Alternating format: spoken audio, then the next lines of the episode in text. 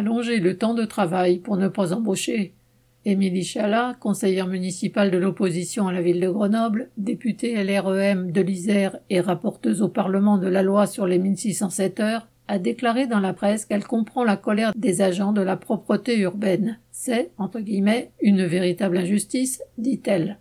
Mais pour elle, l'injustice vient du fait que les autres agents municipaux ne subissent pas la même réorganisation que ceux de la PU et ne sont pas eux aussi contraints de revenir un certain nombre de fois travailler deux heures dans l'année pour raison de service, et d'expliquer clairement que le but de la loi est de faire travailler plus pour ne pas avoir à embaucher. Les territoriaux avaient bien compris.